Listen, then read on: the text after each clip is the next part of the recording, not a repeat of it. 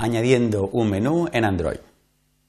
El objetivo de este objeto de aprendizaje es mostrar la forma en que podemos crear eh, menús contextuales en Android y describir el código Java necesario para eh, asociar este menú a nuestra actividad y eh, capturar los eventos una vez que el usuario pulse las diferentes opciones de menú.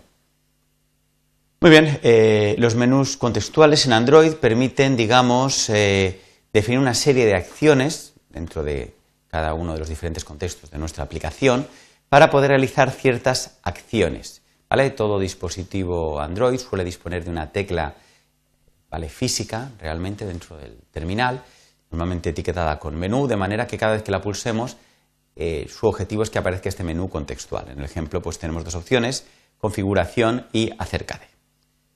Para crear un menú eh, contextual de este tipo, introduciremos un fichero XML dentro de la carpeta res, recursos, dentro de la, carpeta menú, y en este ejemplo vamos a llamarle mi menú.xml.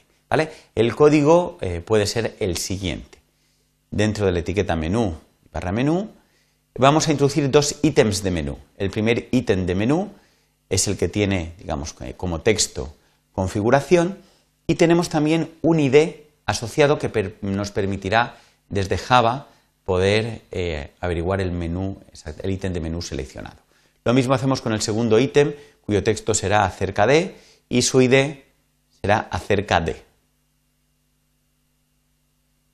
La creación de estos menús contextuales también puede realizarse si trabajamos con Eclipse eh, de forma visual, ¿vale? introduciendo mediante los botones correspondientes los diferentes ítems asociados a nuestro menú con los IDs correspondientes. ¿vale? Aquí pues tenemos una serie de opciones adicionales, como tenemos la posibilidad de introducir iconos, eh, títulos condensados, etcétera, ¿vale?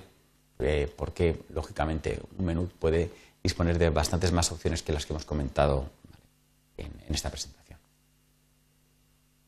Para asociar eh, este menú que acabamos de crear a una actividad en concreto, será necesario sobreescribir eh, un método de la clase Activity, en concreto el método onCreateOptionMenu, donde tendremos que indicarle el menú que queremos asociar a nuestra eh, actividad. Siempre es interesante llamar a, digamos, a nuestro padre con el mismo método. Y una vez hecho esto, vamos a crear un objeto de la clase menú inflater que nos permite de alguna manera a partir de un menú en XML crear el objeto eh, Java correspondiente de la clase menú.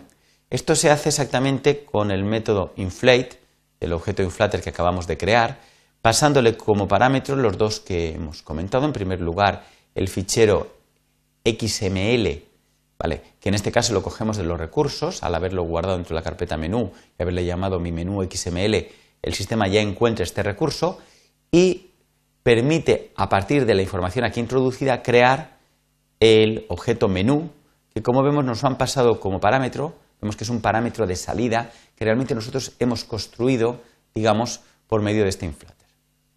Eh, una vez eh, realizado esta acción, simplemente eh, devolvemos el valor true indicando que queremos que el menú sea inmediatamente visualizado, queremos que esté activo ya. Si queremos que todavía no esté activo, devolveríamos false. Una vez que el menú está activo, ya el usuario va a poder seleccionar diferentes ítems de este menú. Cada vez que el usuario seleccione un ítem, vamos a poder captar, digamos, los eventos correspondientes sobrescribiendo el método onOptionItemSelected de la clase Activity.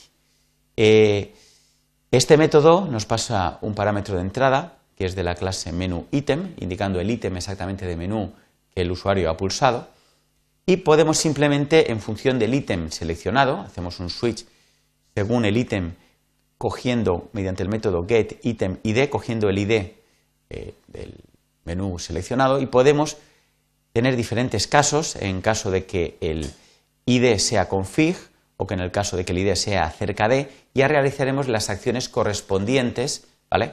Según el ítem seleccionado. Devolvemos true para indicar que hemos capturado realmente eh, este evento y no queremos que siga propagándose por si hubiera digamos, otras actividades también atendiendo este, este menú. Como conclusiones de esta presentación podemos indicar que hemos mostrado cómo podemos crear un menú y hemos descrito el código Java necesario tanto para asociarlo a una actividad como para recoger los eventos creados desde este menú. Muchas gracias por su atención.